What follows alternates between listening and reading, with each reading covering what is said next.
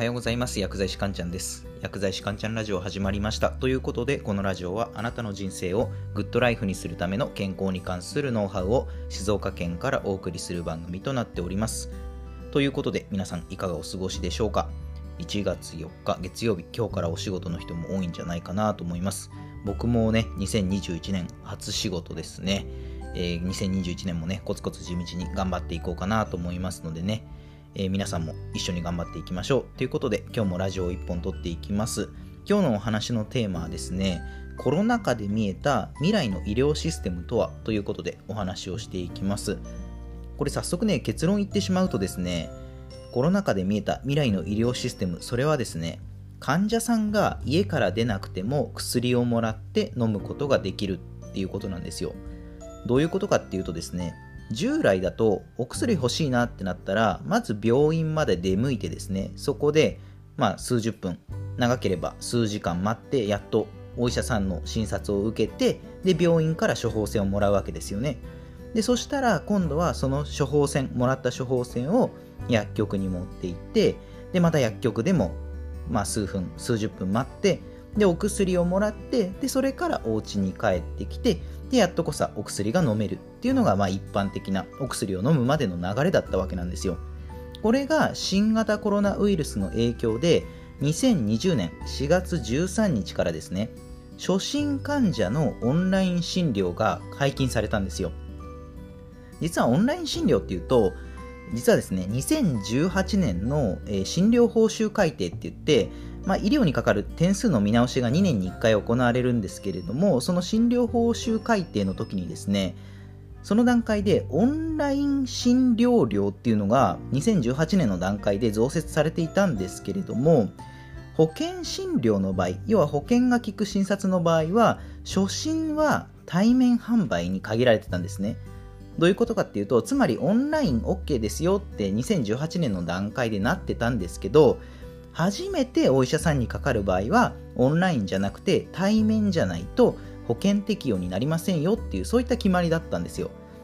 でもしかし今回ですね新型コロナウイルスの関係で昇進つまり初めてお医者さんにかかる場合でもオンラインでも保険適用になりますよっていう風になったわけなんですよ。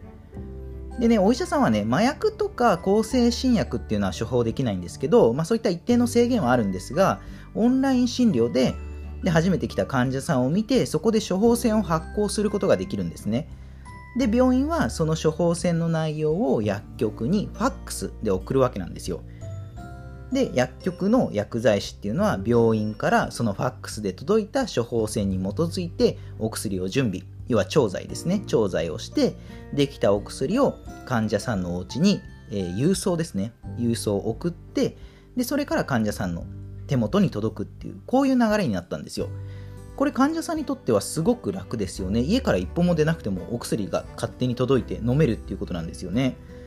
で、オンライン診療に対して結構なんか新鮮なイメージを持たれる人って多いかと思うんですけど、実はアメリカとかカナダとかの国土が広い国なんかではかなり前から普及してるんですね、オンライン診療って。っていうのは、そういった国土が広い国っていうのは、それだけ医療機関、要は病院へのアクセスが困難になる人っていうのがすごく多く出てくるわけなんですよ。なので他の国ではね、オンライン診療って結構前から当たり前のようにあったんですが、日本ではこうなかなか全然普及してこなかったわけなんですよね。で、今回ね、新型コロナウイルスの影響で結構ね、日本の医療システムっていうのは進化したなって思いますね。で、しかしね、海外、特にアメリカなんかではさらにもう一つ上を行っていてですね、アメリカのサンフランシスコにプラクティスフュージョンっていう電子カルテを管理するクラウドサービスを無料で提供している企業があるんですよ。お医者さんってカルテを書くんですけど、それの電子版、電子カルテのサービスって一般的には結構お値段するわけなんですよ。なので開業医とか、まあ、結構お金がない場合、電子カルテって結構あの金銭的に負担になっちゃうんですけど、でもその Practice Fusion は電子カルテを無料で使っていいですよっていう風になってるので、お医者さんはみんなそのサービスを使うわけなんですよね。で、その Practice Fusion っていうサービスは、患者さんの、えーと、スマートフォンに診療データとか、あと処方箋を送るっていう機能がついてるんですよ。これすごいですよね。で、患者さんはその自分のスマートフォンに処方箋が送られてくるわけなんですよね。でここに目をつけた企業があってですねどこだと思います？これがねアマゾンなんですよアマゾンあのアマゾンですねアマゾンは実は2018年に PillPack っていう新興のオンライン薬局を買収したんですね。買収してるんですよ。でなんとアメリカでは先ほどの Practice Fusion から自分のスマートフォンに届いた処方箋のデータ。それを患者さんは Amazon に転送するわけなんですよ。処方箋のデータをですね。Amazon に転送する。そうすると勝手に自分のお家にお薬が届くようになってるんですよ。すごいですよね。これさらにですねプライム会員だったら送料は無料ですし当日お急ぎ便とかあとは日時指定便なんかも使えるわけなんですよいや Amazon ほんとすごいなって思いますよねで日本薬剤師会的にはアマゾンがその薬の流通に参入してくるのを結構恐れているわけなんですよ。まあ、とは言ってもね、既得権益とかその参入の壁っていうのは結構高いので、まあ、そう簡単にね、今の日本にそのアマゾンの薬の流通のシステムがこうがっつり入ってくるっていうことはまあなかなかないとは思いますが、まあね、世界から遅れに遅れを取ったね、日本の医療システムにはまあ少なからずね、影響を与えていることは確かなのかなっていうふうに思いますね。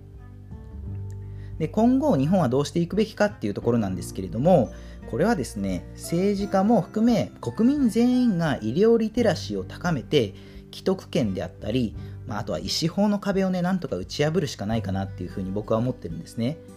で日本でなかなかオンライン診療が発展してこなかった理由に既得権や医師法の壁っていうのがあってオンライン診療が普及すると実はですね美味しい蜜が吸えなくなるお医者さんっていうのがねたくさん出てくるわけなんですよ。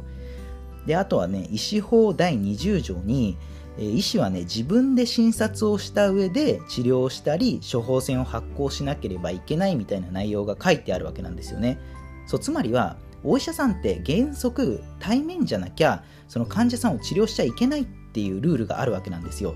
まあ、確かにね実際対面で行わないと正しい診断が下せない時もたくさんあるんですけれども、まあ、従来の考え方にねあまりにも縛られすぎていると、まあ、諸外国とのね医療のレベルの差は開いていく一方になってしまうのかなっていうふうに僕は思います